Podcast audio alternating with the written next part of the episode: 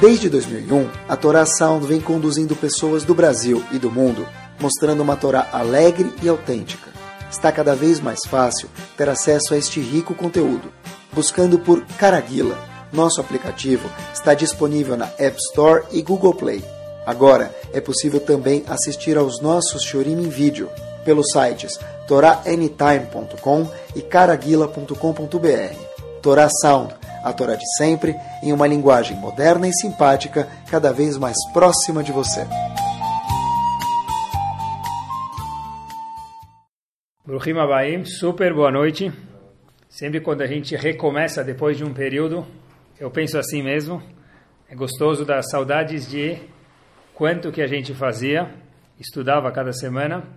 E o mais impressionante para mim, de verdade, quando eu preparo o shiur, eu fico algumas horas, já falei para vocês, cada shiur, na frente da minha mesa, pensando com alguns livros. E quando a gente começa a fazer, parece que minha mão está andando e a Hashem está escrevendo as coisas. Eu tenho certeza absoluta, sem dúvida nenhuma, que é mérito isso aqui dos ouvintes. Então, quando a gente tem Zehu dos ouvintes, sai. Se estivesse preparando o shur para falar comigo mesmo, certeza que não sairia do jeito que sai. Fiquei pensando, e já falei para vocês algumas vezes, mas acho que é importante sempre a gente olhar dessa forma. A Gemara inteira tem alguns tratados na Gemara no Talmud, no Shas inteiro. Tem alguns tratados diferentes. Esses tratados todos são um scanning, como se fosse, no íntimo de Akadosh Baruch Hu.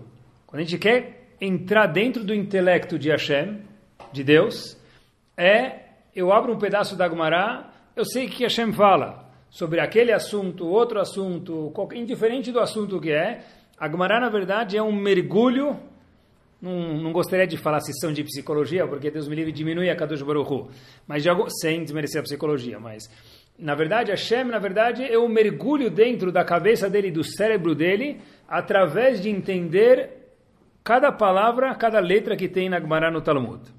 E existe uma mitzvah, por exemplo, de conhecer a Kadosh Baruch Hu cada Yehudi, homem ou mulher, aonde ele morar, independente do nível dele religioso, ele tem uma mitzvah de conhecer a Kadosh Baruch Hu. Como que eu posso conhecer Hashem? Se alguém perguntar para a gente, o pessoal pode ser a pessoa mais erudita do mundo. Me define Hashem. É muito difícil. Hashem, por definição, se a gente quer definir Hashem, não tem quase que definição, por quê? Porque qualquer, diz o Rambam, qualquer pessoa que for limitar Hashem a qualquer tipo de objeto ou ser material, ele é um tolo. Por quê? Porque Hashem é muito mais do que isso. Hashem é infinito. Então como que eu posso conhecer Hashem? Como eu posso definir Hashem? A resposta é, quanto mais a gente estuda, mais a gente vê como Hashem reage a algumas atitudes na Torá ou na Gemara, quando a gente vê o que Hashem gosta, o que ele ama, e o que Hashem diz gosta, o que ele tem aversão, eu conheço Hashem. Sério? Sim. Se eu sei que Hashem, se eu, vamos pegar um exemplo de uma pessoa. Se eu sei que uma pessoa, ela, cada vez que ela vê uma bagunça, ela fica muito brava. Obviamente que está errado. Mas vamos dizer que é essa pessoa. Ele vê uma coisa desorganizada, ele fica muito chateado. Uma mulher, quando entra na cozinha e vê que tem um garfo fora do lugar, ela fica, sai de si. Eu nunca vi essa mulher na vida, eu só vi ela, essa atitude eu tenho certeza que essa é uma mulher que ela é muito o quê?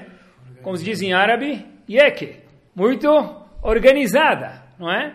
Então, muito tranquila. Muito tranquila.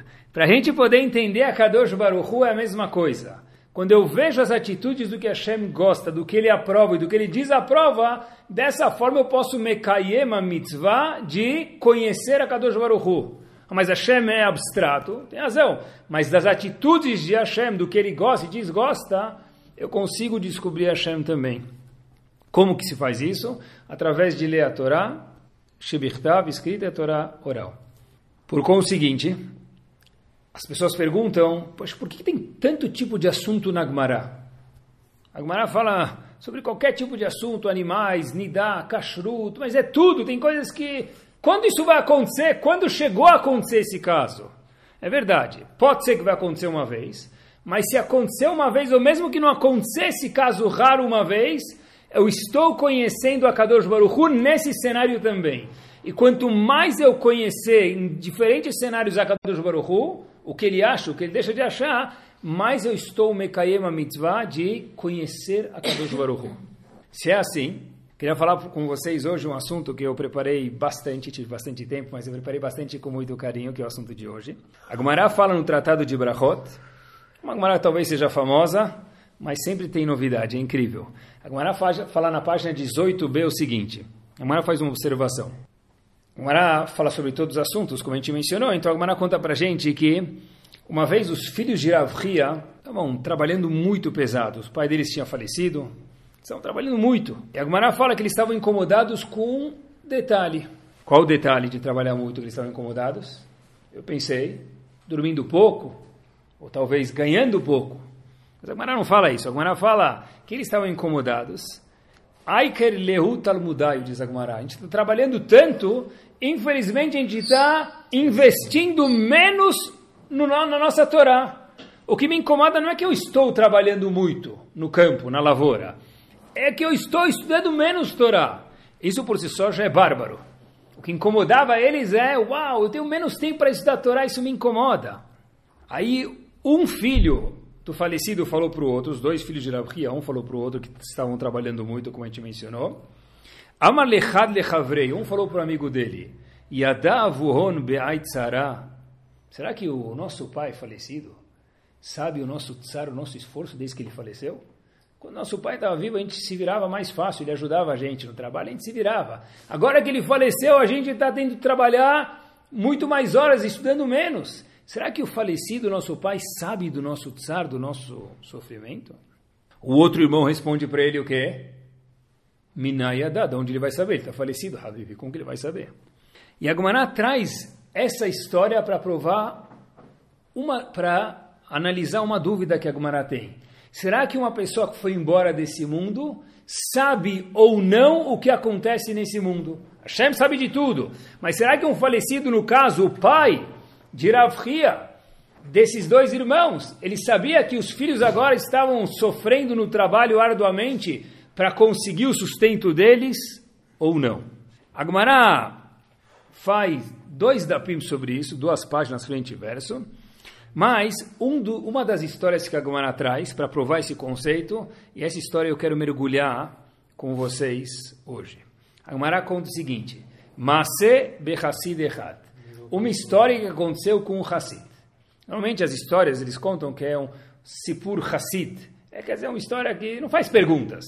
Mas quando a Gemara conta Maseve Hassid Achat, pode fazer perguntas que é uma história 100% verdadeira. Então a Gemara conta pra gente Maseve Hassid Achat. Que a Gemara conta pra gente, a história eu acho que é famosa, se não for que fique agora, que ele deu um dinar, uma moeda, que valia bastante, para tzedakah, Erev Rosh Hashanah, na véspera de Rosh Hashanah. Era um ano de fome. Aquele ano era um ano estava difícil, economia, mudou o presidente, saiu crise no mercado, todo preocupado com a previdência, era difícil. Aí ele volta para casa, Erev Rosh Hashanah, a esposa pergunta para ele e fala, e aí, onde você estava? Ele falou, estava ocupado, fui dar um, ajudar um, uma pessoa pobre. A esposa dele fala, quê? Num ano de fome, ajudar uma pessoa pobre? A gente vai ficar sem mastriato, sem dinheiro, meu querido. Como você faz uma coisa dessa? E começou a falar com ele, deu toda aquela drachá. Aí o marido falou, tá bom. Ele falou, só um segundinho. Saiu. E ele foi dormir, diz Agmará, no Beta Haim, no cemitério. Foi no cemitério, assim conta Agmará. Dormi lá. E aí Agmará conta que ele foi no cemitério. Ele dormiu lá, não sei como que ele conseguiu dormir, mas ele escutou uma Neshama, uma alma falando com a outra, o forecast econômico da próxima estação. Olha, quem plantar em tal data vai ter sorte, quem plantar tal semente vai ter sorte, e quem não fizer assim vai ter uma geada que vai queimar a plantação dele. Tá bom? Esse homem volta para casa. E o ano seguinte ele planta a semente certa, no momento certo, da forma certa. E o que acontece é que ele tem um mega sucesso. Todo mundo vê que a plantação do vizinho queimou e a dele não queimou. A semente do vizinho não valia nada e a dele estava em alta na bolsa. Tá bom? Ano seguinte, esse Hassid de novo pegou a ideia, volta para o cemitério de novo, assim conta Gumará. Ele fala: Olha, Se a dica do deu certo, a dica de investimento deu certo daquele fundo de investimento, vamos de novo. Ele vai lá de novo, ele escuta de novo que tem um momento certo, outro momento certo, e ele faz tudo de novo. E aí ele volta para casa depois, a esposa percebe isso depois de um, dois anos. A esposa fala, poxa vida, como é que pode ser, meu amigo, que você planta e dá certo, e o resto todo mundo está plantando, a gente está cada vez agora, o ano passado era simplex, agora é duplex, triplex, cada ano vai, e aí o pessoal está cada vez de mal a pior. Aí ele, ele acabou contando para a esposa, fala que eu dormi no cemitério, depois que a gente teve aquela desavença, e aí eu escutei uma Neshama, uma alma falando com a outra. Tudo isso a Gemara traz para provar se as almas sabem o que acontece nesse mundo ou não. Como mencionei para vocês anteriormente. Tá bom? Aí a esposa dele descobre isso.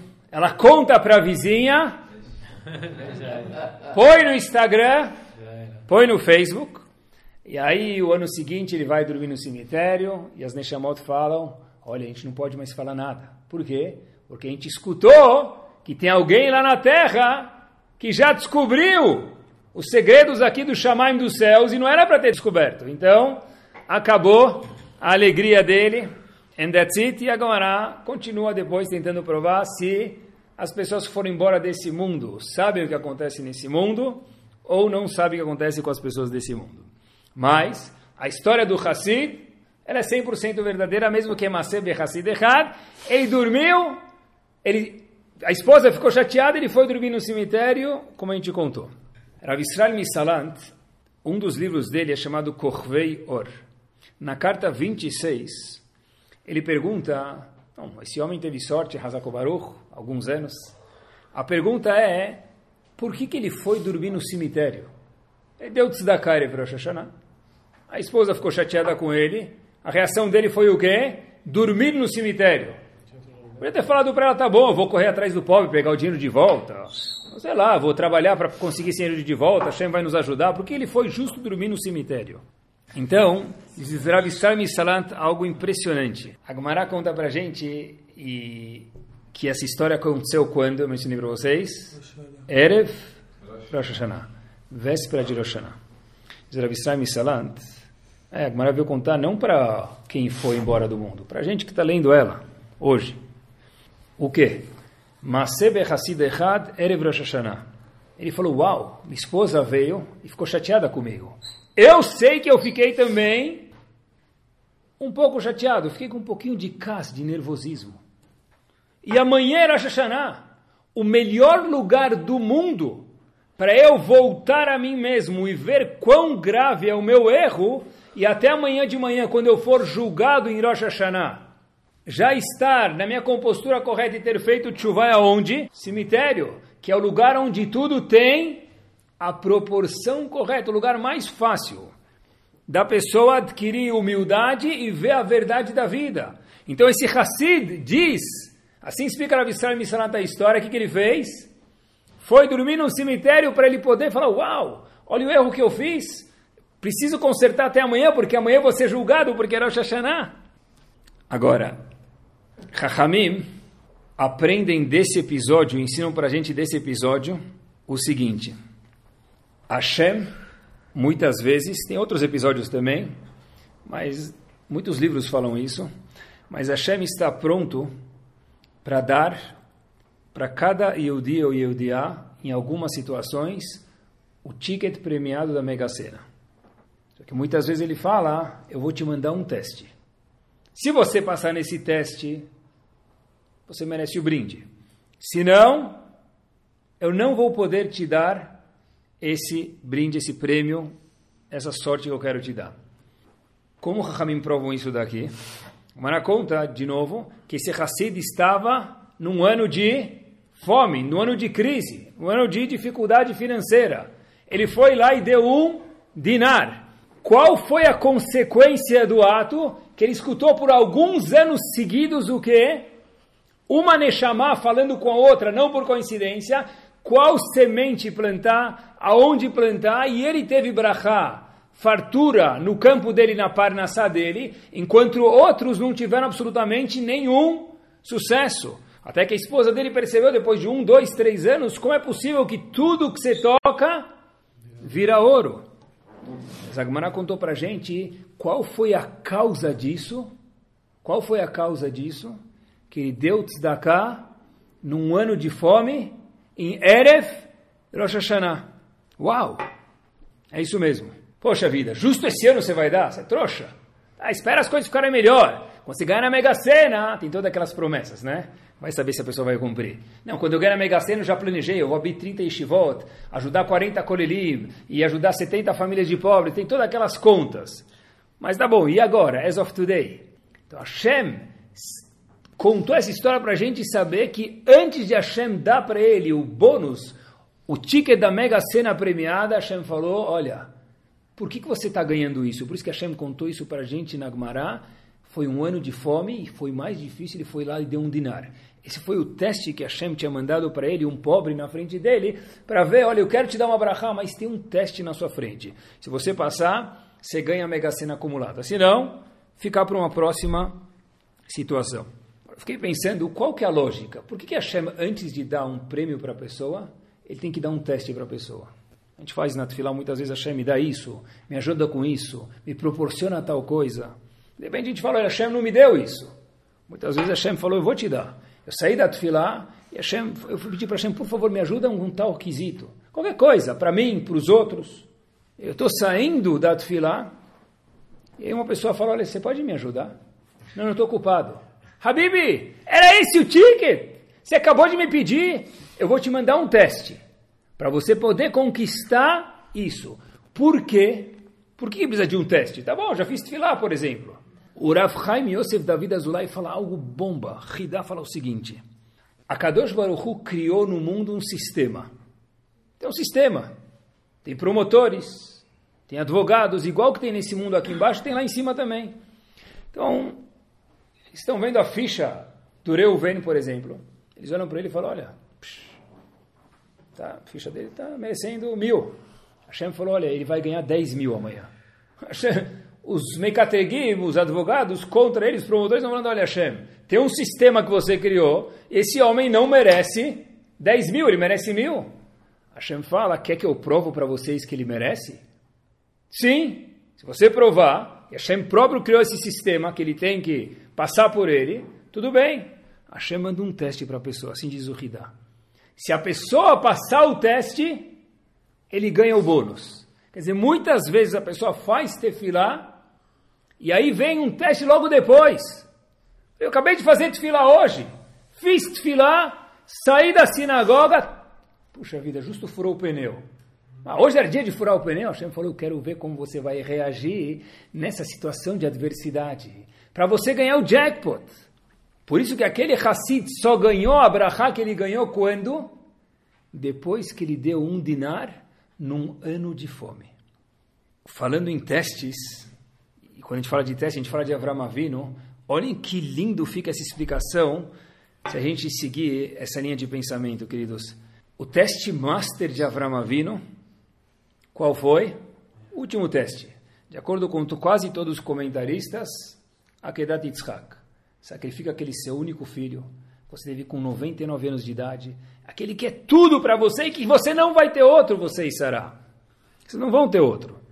Hashem não falou para Avram Avinu, pega o seu filho e leva ele no Mizbeach. Hashem falou, Kach na et bincha. Na diz Rashi, s'il te plaît, please, por favor. Por que Hashem falou para ele, Kach na et bincha, por favor? É mais um dos testes Falar, se pega o seu filho e vai sacrificar ele. Esse é o teste. Por que o por favor? Fiquei pensando, talvez essa é a resposta. Talvez essa é a resposta. Hashem falou, eu tenho uma mega brachá para te dar, querido. Por favor, pega o teu filho e passe esse teste para que você possa ganhar a mega brachá. Qual que é a mega brachá? Tem um povo lindo que você vai ter, que somos nós sentados aqui hoje, Baruch Hashem, ouvindo o Shiur e tem um povo que vai estar nos quatro cantos do mundo. Mas por que kahna? Por favor. O por favor é que a Hashem está falando, eu quero te dar brachá. Para você merecer isso, é necessário passar esse último teste. Kahna. S'il te plaît, passa no teste de Akedat Yitzhak. Todo teste que a Kadosh Baruch Hu manda para a gente, se a gente olhasse assim, estou falando comigo mesmo, é falar, uau, Hashem está me testando, porque tem um sistema que precisa acontecer, como a gente mencionou anteriormente, e vai lá saber se é esse o teste que vai me dar o que eu tanto fiz filar para, o que eu tanto rezei, o que eu tanto sonhei. Toda adversidade é um teste. Chegar em casa e avisar, eu precisava que você tivesse pronta ou pronto, porque a gente precisa ir em tal lugar e não pode chegar atrasado hoje, e justo eu chego ela foi começar a fazer o cabelo, é um teste. Chegar em casa, eu falei 26 vezes para a secretária, que minyan havaya, yud kei vav kei, preparar o documento, preparar o boleto, imprimir uma nota fiscal, ligar para o despachante, ela não ligou, é um teste. E a Shem pergunta, como você vai reagir? Ah, mas minha secretária não é o IDA, e daí? O teste é para mim. Como eu vou lidar com ela? Se eu gritar com ela, puf, é o teste. Kahna, por favor, o Hassid só virou milionário Diz Agmará, por quê? Porque ele deu uma moeda num ano de batzor, dificuldade. Chegou em casa, imagina a pessoa, ele chegou em casa, a esposa ainda gritou com ele. que ele fala? Esse é meu sahar? Mal ele sabia, sim, esse é o mérito. Espera uma noite. Se escutou as duas Neshamot e você ganhou a dica de investimento da Bolsa de Valores e ficou milionário e ninguém mais ganhou. Estava nas férias e tem algumas coisas que eu gosto de ler nas férias que eu não tenho tempo de ler durante o ano. Eu li uma história bomba. Eu estava com meus filhos, estavam na piscina. Eu pulei na piscina para contar para vocês que a história era tão boa que todo mundo parou de brincar e veio escutar a história. Então, eu vou contar para vocês. Eu lembro exatamente quando foi, que momento, onde eu estava. É, quando a história é muito boa, a gente me marca. É incrível. O nome só, que não é verdadeiro, mas a história é 100% verdadeiro, tá bom? Então eu coloquei um nome que é famoso mundo americano, isso era acontecendo nos Estados Unidos. Barrow, bom, é um nome famoso, tá bom? Podia chamar de Yankale, tanto faz. Mas vamos com Barrow, vai. A história se passa o seguinte, Barrow estava saindo de Israel em direção a Nova York, pegando o avião. Por quê? Barrow tinha o trabalho de angariar, não tanto, mas para ele era tanto, 70 mil shkalim, para fazer algumas reformas na Yeshiva onde ele era o manager, e Shiva já estava com algumas goteiras, alguns problemas, então ele falou, olha, não dá para enrolar mais. Então Beryl pegou o avião, Israel, Nova York, para angariar esses 70 mil shkalim, tentar reformar alguns pontos da Yeshiva. Ele, esposa acompanha, deseja boa sorte, ele entra fazer o check-in, passa a Polícia Federal, entra no avião, e começa, de repente, o quê? Aquele aviso da aeromoça que ninguém mais nem presta atenção, ela começa a fazer assim, tem alguns lugares já que não é mais nem a aeromoça que faz já os sinais, né? É o filminho, porque já ninguém tanto olha. Então, passageiros, quando despressurizar, coloca a, máscara em você e depois nos outros. Ele começa a escutar isso e pedem para desligar o sinal do celular. De repente ele vê que o celular dele está tocando. Então, ele vê, atende. E aí, a esposa dele fala, uau, acabou de falar comigo, o que, que ela quer? Ele atende e fala, Beryl, a nossa geladeira quebrou e o técnico veio aqui e falou que vai custar mil shkalim para consertar porque o motor que enguiçou. Beryl falou, puxa vida, eu vou ter que arrecadar 70 mil, agora 70 mil e me virar com mais mil para mim, eu já estou endividado no banco para mim. Eu estou preocupado com o agora não posso preocupar com mim mesmo. Beryl lembrou de uma coisa que ele tinha acabado de escutar antes de entrar no avião naquele mesmo dia. Tem um livro chamado Beta Haron, é um dos rebes de Karlin que viveu 1850 mais ou menos, e ele explica, ele lembrou disso quando a esposa dele ligou. Ele explica esse passuco no Teilim que a gente falou mil vezes pelo menos, mas não sei se a gente entendeu ele. A gente fala no Halel, é um passuco do Teilim, David Amelech falou para a gente, capítulo Kuf Yudchet, 118. Meet Adonai Haitazot, Hiniflat Be'enenu. Passuco, porteiro de Genópolis conhece o passuco. Met Adonai Haitazot e Benenu, está no Halel isso. Tehilim. Qual a tradução do passo? Isso veio de Hashem. Hiniflat Benenu é pele, é algo uau, maravilhoso. Então, de novo, Met Hashem Haitazot. Isso veio de Hashem. Hiniflat, pele, é algo maravilhoso, Benenu, nos nossos olhos. Tá bom? O que, que o Bet Aharon, esse Rebbe de Carlin falou, que esse Beryl que estava indo na área fundos para ele escutou? Ele escutou que qual a relação do começo do passo com o fim? Meta Hashem Haitazot, isso provém de Hashem, Hiniflat Benenu, é algo maravilhoso. Qual a relação do começo do passo com o fim, ou do fim com o começo? O que David Amelech quer dizer para a gente? Diz o Rebbe de Kalim o seguinte, Meta Hashem Haitazot. Se o Yudi, e a gente aqui adora Segulot com bons faradi, pessoal, assim que vai. Me'et Hashem Haitazot. Assim diz David Amelech. Se eu entender Me'et Hashem Haitazot, que todo teste, toda adversidade vem de Akadosh Baruch Hu, mesmo que não deu certo, Loalei, eu fiz alguma coisa e não deu certo, Me'et Hashem Haitazot, isso aqui veio de Hashem, Hini Flat Be'enenu. Isso vai ser um milagre para você. Então ele falou para a esposa, tá bom, conserta a geladeira.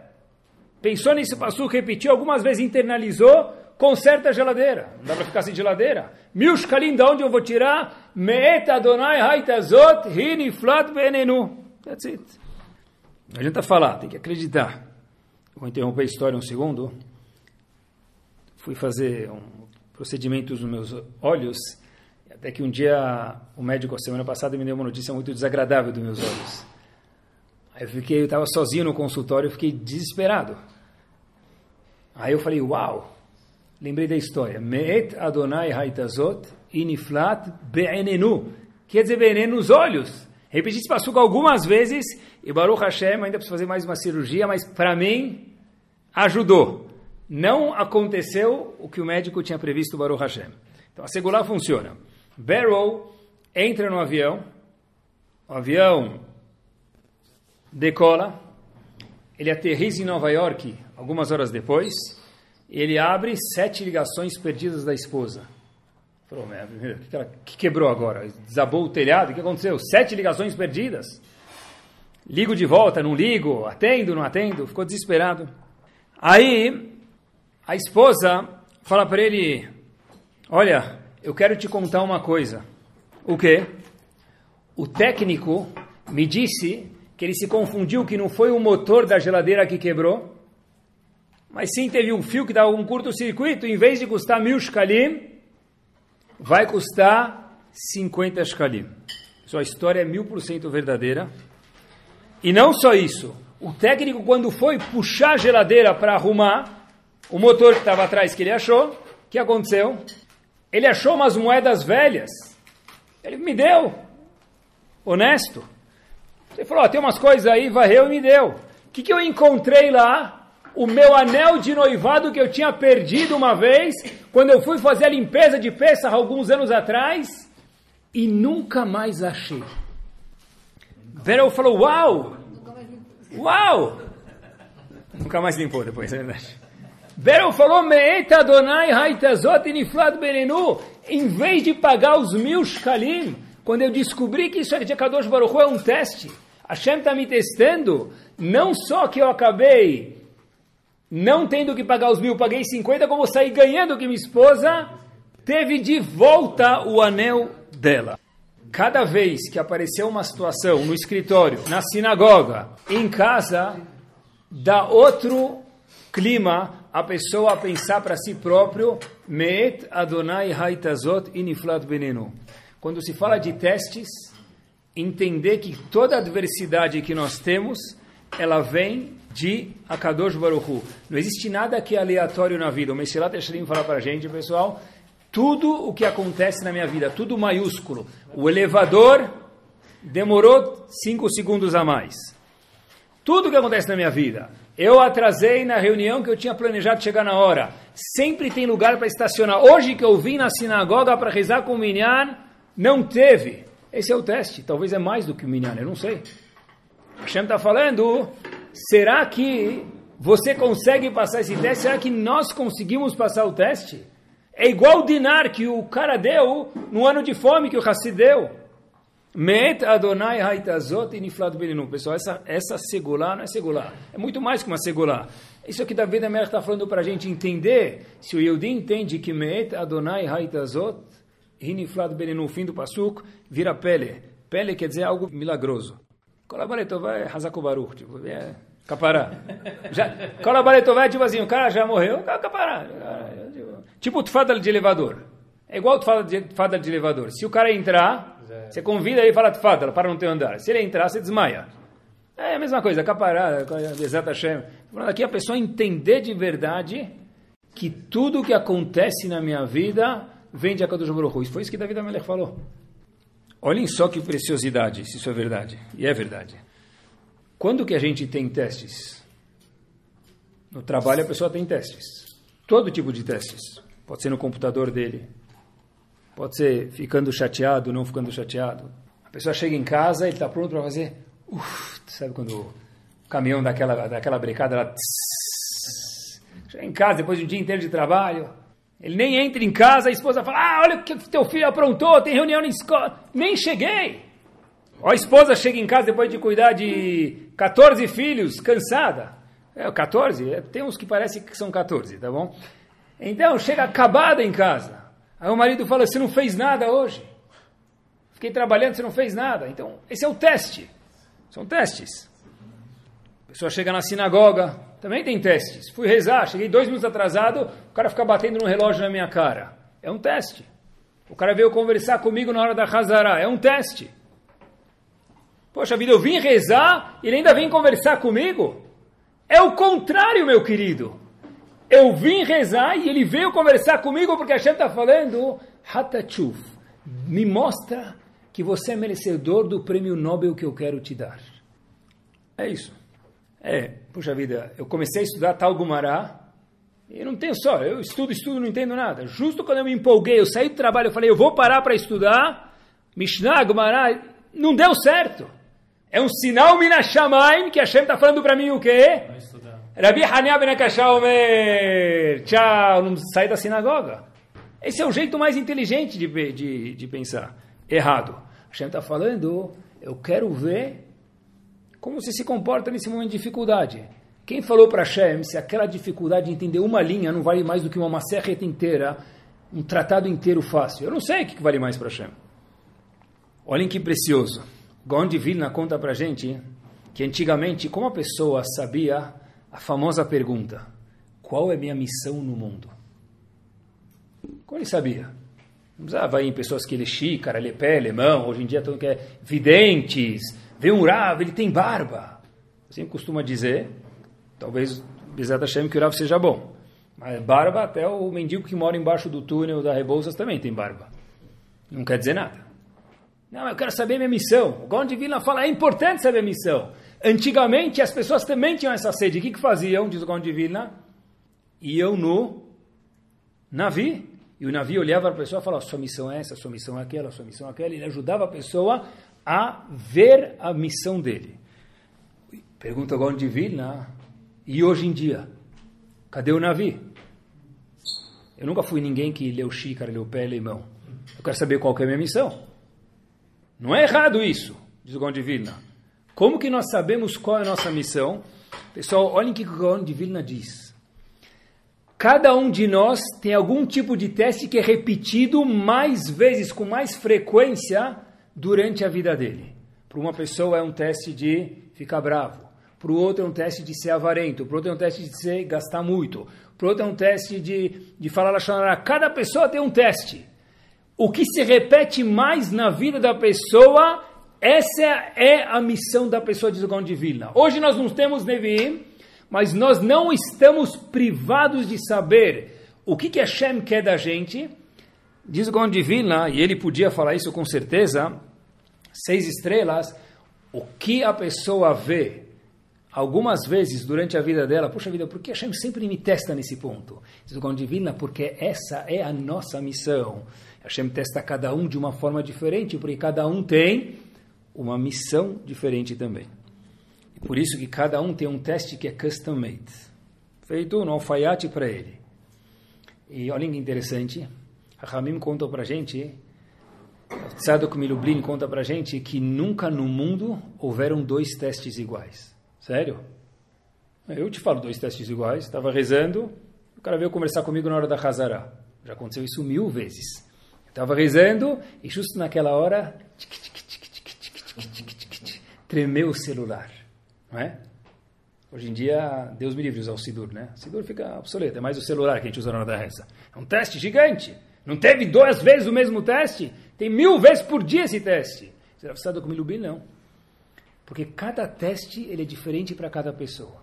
Tem uma vez, depende da pessoa, como eu estava me sentindo naquele momento, quanto eu queria olhar, quanto antes eu estava preocupado com alguma coisa que me fez olhar. As circunstâncias nunca são iguais. Ou seja, cada teste que acontece no mundo parece que é mesmo, mas o teste nunca aconteceu duas vezes o mesmo teste, desde Adam Arishon até Mashiach chegar no mundo. Ou seja, se eu passar esse teste, eu vou ser o único a passar nesse teste, conforme essas circunstâncias exatas que Hashem só deu para mim, porque só eu consigo fazer isso. Como se fala vencer em hebraico? Nitzachon. Né?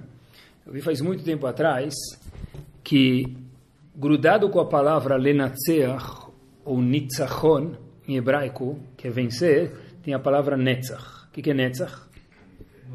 Eternidade. Por quê? Porque cada. Eu não falei se a pessoa construiu um hospital, se ele construiu uma yeshiva. Cada. Também. Mas cada vez que eu quero olhar para uma mulher mal vestida, eu controlo os meus olhos. Cada vez que eu quero conversar na Hazara, eu fico quieto. Cada vez que eu quero escrever um Lashonará num grupo, e eu não escrevo, cada netzach que eu, cada nitzachon que eu tenho, cada batalha dessa que eu venço, e é uma batalha, eu ganhei eternidade, netzach. Por isso que nitzachon e netzach são duas palavras irmãs. Por que Hashem dá tantos testes para a gente? Vai, podia ser mais fácil. Eu estava lendo outro dia que como que antigamente os barcos subiam o rio Mississippi era difícil a corredeira. Como que os barcos conseguiam subir? É difícil. Faz muito tempo atrás, olha que interessante, havia uns barcos que subiam e os barcos mais fácil que desciam.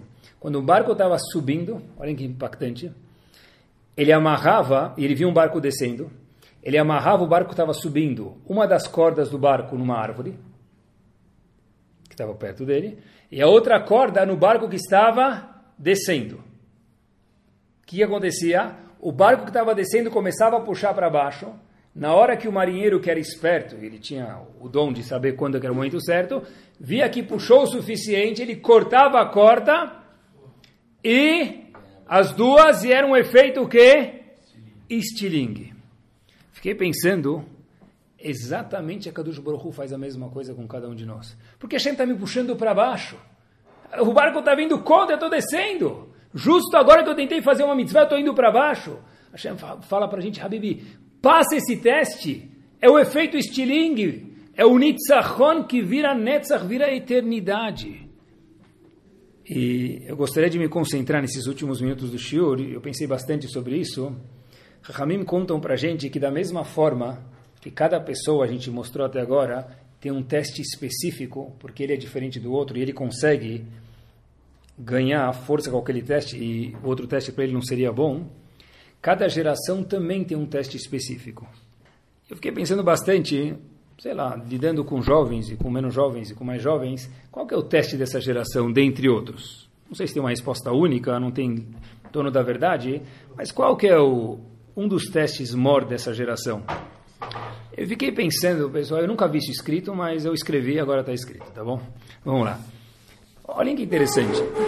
Quando a Torá fala da Berel Benei Israel, parece que é óbvio, mas eu acho que não é. Quando Hashem quer falar para a gente sobre Elazar, fala Elazar Ben Aharon. Quando Hashem quer falar para a gente sobre Pinechas, ele fala Pinchas Ben Elazar. Quando a Gemara quer falar sobre o famoso Rabi Yohanan, fala Rabi Yohanan Ben Zakai. Quando a Gemara quer falar sobre o famoso homem autor do Zohar HaKadosh, Rabbi Shimon Bar Yochai. Qual que é o denominador comum de todos esses personagens? Sempre fala ele, filho de fulano. Onde está escrito isso? Eu não sei, mas a gente pode ler a Torá e fazer uma observação, não é grave, eu acho. Benei Israel, Pinechas ben Elazar, Elazar ben Aharon Cohen, Rabbi Yochanan ben Zakai, Rabbi Shimon bar Yochai. Fala o nome dele. Que que, pessoal, o que, que, muda filho de quem ele é? O alguém de nós conhecer algum deles? Que muda? Cada um deles vai falar filho de quem? Isso não é só na Torá, na Gemara, como se bastasse. Os Rishonim, por exemplo. Peguei dois famosos, mas podia ter pegado um monte. Como que o Rambam é chamado? Rav Moshe Ben Maimon, filho de fulano. Rashi, queridos. Rav Shlomo Yitzhak, filho de Yitzhak. Fiquei pensando comigo mesmo, por que, que a Torá faz tanta questão, a Gemara, a nossa literatura judaica, a Mishnah, Torá, tudo. Fala ele, filho daquele, filho daquele, filho daquele, contar quem é o pai da pessoa. Eu acho que dá para falar o seguinte. Toda essa ideia de sobrenome, ela é recente. Eu procurei, não é muito claro no, nas enciclopédias, quando que apareceram sobrenomes. Não é muito claro. Tem gente que fala que é século XII, mas tudo bem. Né? Mas não está claro quando nasceram sobrenomes. Mas mesmo alguns sobrenomes também são nomes. Stevenson, o que quer dizer? Filho de Steven. Ou, ou Jackson, Jackson, filho do Jack. Quer dizer, mesmo quando criaram sobrenomes, é na mesma estrutura, filho de tal. Eu fiquei pensando comigo, sabe que tem muita gente que é preocupado com hijos. O que, que é hijos? Filho de quem? Né? Ascendência. Filho do Rebbe, filho do Ra, filho não sei o que lá. Isso é importante para quem se preocupa e continua se preocupando com isso, mas eu acho que o teste da nossa geração não é hijos, é yahas, é relacionamento. Hijos é ascendência, yahas é relacionamento. Porque se a Torá falou algumas vezes, Rabi Shimon Bar Yochai, eu acho que a Torá está falando para a gente que ele só virou quem ele virou porque ele era Bar Yochai. Rav Moshe Ben Maimon só virou Rambam porque ele era Ben Maimon. E Urashi só virou Urashi porque era Shlomo Yitzhak, filho de Yitzhak. Porque ele teve alguma relação, algum yachas com o pai dele com a mãe dele. Alguma ligação, alguma conexão entre pais e filhos. Entre esposa e marido, entre a pessoa e a Kadosh Baruch. É difícil? É. Mas é importante e menos, muito mais bomba do que isso, melhor dizendo, é delicioso quando um pai tem uma relação com o filho. Quando uma mãe tem uma relação com o filho ou com a filha, quando um marido tem relação com a esposa e vice-versa, ou quando um homem tem relação com a Kadosh Baruch Eu me explico. O que quer dizer que o teste dessa geração é o yahas, é o relacionamento entre um e outro? Por exemplo, vai, marido e mulher. Eu fiquei pensando bastante. Olhem, olhem como a nossa Torá é perfeita. Hoje em dia, no mundo da ciência, um dos homens, eu já falei para vocês algumas vezes, uma ou duas vezes atrás, faz alguns anos, tem alguns cursos em Estados Unidos. Uma vez eu fiz um curso um, e ele, e ele, e ele uh, o nome dele é Dr. Gottman e ele faz algumas pesquisas laboratoriais com marido e mulher e as constatações dele científicas são científicas, não é algo que ele pressupõe. Ele fala qual é a falha número um de um casamento para prever divórcio. É discutindo pelo quê? O casal discute o que para chegar a um divórcio? Ele prova isso e tem 99% de accuracy, de certidão, vamos chamar assim, que em sete anos eles vão estar casados ou não. É um laboratório lá, ele filma eles, analisa eles com, com pressão, com pressão arterial, com milhão de coisas. Ele dá, depois de sete anos, ele fala, olha, daqui a sete anos vão estar casados ou não. É um homem famoso, depois vocês procuram no Google. Ele pergunta qual é a coisa número um que o casal discute, por exemplo, para ele prevê daqui a sete anos se vão estar juntos ou não. Discutir o quê?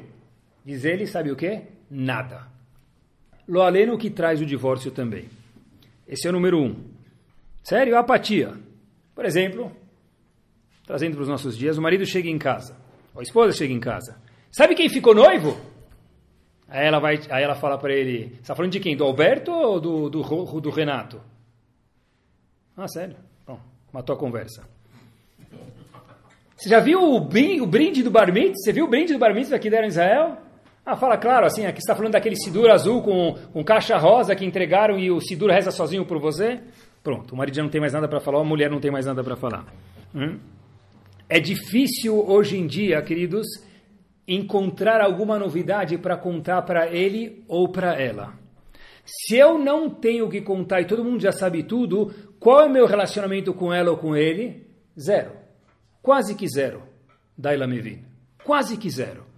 Todo mundo já sabe. Né? cara chega no Cris, por exemplo, e fala para o outro, olha, Mabruk, eles contam que um indivíduo chegou na sinagoga e falou para o menino, ô oh, Mabruk, ele fala, por quê? Você não sabe ainda, você vai ficar noivo hoje à noite. é. Hoje não estamos longe disso. É? Outro dia estava contando algum caso de um shidduch lá que estava ajudando, aí ele falou, Rabino, não precisa se preocupar, todo mundo já sabe. Eu falei, como assim? Não, não tem ninguém que sabe. Eu, você e ela só estou ajudando, aí ninguém sabe. Como assim não sabe? Todo mundo já sabe. Aqui não, não tem como sair ninguém saber. Todo mundo já sabe. Então não tem mais novidade. Se não tem mais novidade, como que é possível criar um yahas, um relacionamento marido e esposa? Não sei. Se vira, faz cambalhota, mas tem que ter, porque o número um da, infelizmente, do que predispõe lo aleno em sete anos, assim que ele fala, depois se procura o Dr. Gottman, um divórcio não é, uma, não é uma argumentação, não é uma discussão, é não ter o yahas nenhum, não tem nenhum relacionamento. Não tem o que conversar, a gente não tem o que falar. Igual, igual Guerra Fria, dois cubos de gelo um morando do lado do outro. Depois eu falei, uau, tudo que está no mundo hoje em dia provém da Torá. Onde está isso na Torá, queridos? Aonde está esse conceito na Torá que a apatia, a distância entre as pessoas é muito grave? No casamento em especial. Simples. Hashem mandou, eu falei para vocês no começo do Shur, quando a gente dá Shur tem muita seta de Ishmael. O Gaon de Vilna, fizeram uma vez uma pergunta para o de Vilna. Tem um livro chamado Tama de Dekra, em Parashat Kitetze, ele traz isso. Perguntaram para o de Vilna como que chama divórcio. Onde que, como que aparece a palavra divórcio na Torá? O que está escrito na Torá quando a Torá fala divórcio? Está escrito Sefer Kritut. A palavra get não aparece na Torá. Ele pergunta, Sefer Kritut é, um, é um, uma carta, um documento que vai desconectar A de B. Sefer Kritut. Perguntaram para o Divina, Rav, então por que, que a Gemara, quando fala sobre divórcio, não chama Masechet Kritut? Por que, que chama Masechet Gitin, Get? Get é divórcio, aquela carta de divórcio. Se a Torá chama isso de Sefer Kritut, que é a carta que separa, por que, que a Gemara, que aborda isso, é chamado de Gitin, ou documento é chamado de Get? Gondi Vilna, e obviamente que ele podia dizer isso, falou, por quê? Simples. Porque a palavra Gimel e Tet nunca se encontram no Tanakh. Pode procurar. Se Gondi Vilna falou, a palavra Gimel, a letra, melhor dizendo, Gimel e Tet, nunca se encontram no Tanakh. E daí, acho que é isso que o Vilna está falando. A Torá falou Sefer Kritut. A veio contar para gente que é chamado de Get porque o que gera Sefer Kritut, lo aleno, é o quê? Uma não fica perto da outra, não tem relacionamento nenhum, é completamente apático. O que o mundo descobriu no século 21, previsão para daqui sete anos se o casal vai estar junto ou não, se eles têm algum ir, um yahas, alguma relação. A Torá previu isso milhares de anos atrás, porque a letra Gimel e Tet nunca se encontram. Por que, que a Torá chama de Sefer Kritut e Chachamim chamam de Get? Porque o Get é o que Loaleno gera quando não tem nenhuma relação a Sefer Kritut, ao divórcio. Eu acho que o teste dessa geração, queridos, é não ter relação. É tudo por WhatsApp, é tudo por mensagem, é tudo por. Eu vou viajar. Tudo bem, o importante é que todo mundo saiba onde eu fui, porque senão não conta. Se eu não tirar uma foto e falar que eu aluguei tal carro, então o que, que conta ter dirigido aquele carro? Todo mundo sabe, mas eu não tenho relação com mais ninguém. Eu tenho milhares de amigos virtuais, mas eu não sei se eu tenho um ou dois amigos que eu posso ligar para eles numa situação de dificuldade e falar: eu estou mal, eu preciso de um abraço seu porque eu estou triste. Não, mas eu tenho mil seguidores. Eu tenho 100 mil seguidores. Eu tenho 100 mil seguidores, mas eu não tenho ninguém para dar um abraço. Na nossa geração, eu acho que um dos testes, a gente está falando de teste aproveitando a carona, é eu não tenho relação com muitas pessoas. É importante dar uma volta, sair jantar fora, tanto quanto fazer da filme. Igual, mais. Pelo menos igual. Sair, tomar um sorvete, comer uma pizza. Com os filhos a mesma coisa. Sentar no chão, pegar um brinquedo e brincar, isso é yahas. Yahas não é ligar o tablet, ele fica vendo o vídeo lá, eu volto daqui meia hora e eu próximo, passo para o próximo episódio. Isso não é Yahas. Babá eletrônica não serve. Eu sei que é mais barato, você paga 100 reais por mês, tem Wi-Fi grátis, fica lá o dia inteiro lá, fica passando de cenário para o próximo. Mas Yahas é Rabi Shimon Bar Yochai, porque Rabi Shimon ficou com o pai dele Yochai. Rav Moshe Ben Maimon, porque ele ficou com o pai dele. Eu acho que é por isso que nós somos chamados Benei Israel, porque tem uma relação Ben com Israel, com Yaakov, uma relação. É isso mesmo. E a, a gente fala isso, os faradim em especial, quando alguém de novo entra, alguém vai casar, quem te pergunta? Betmin. O que quer dizer Betmin? De que casa que ele é? Sem perceber, mas os harabim fizeram uma profecia. Quer dizer Betmin? É importante saber de que casa que ele é. Mas hoje em dia a casa, se não tem relação, não quer dizer muita coisa. Betmin quer dizer quem é essa pessoa de verdade? Essa é a pergunta. Que Bezat Hashem a gente possa lembrar que cada teste que Kadosh Baruch Hu manda é ele que manda. Me'et Adonai Haitazot Iniflad Beninum. Uma pessoa que pensa que o teste veio de Akadosh Baruch Hu, de verdade, Akadosh Baruch Hu fala, olha, você vai encontrar um anel atrás da geladeira que você nunca imaginava. E tentar investir momentos semanais, mensais, o que for, com a esposa, com o marido, com a criança, sem o celular, é brincar no parquinho, deixando o celular no carro cinco minutos, é suficiente. Empurrando o velotrol, só eu e ela, não empurrando o velotrol com uma mão e a outra mão mandando mensagem, não. É só isso. É indo tomar um sorvete, só eu e você, meu marido e minha esposa. Bezat Hashem, que a gente possa ter esse ahas, essa relação, e que Bezat Hashem, nossos filhos possam olhar para trás e falar, uau, olha que hijos, que ascendência que nós temos. Boa noite. Boa noite.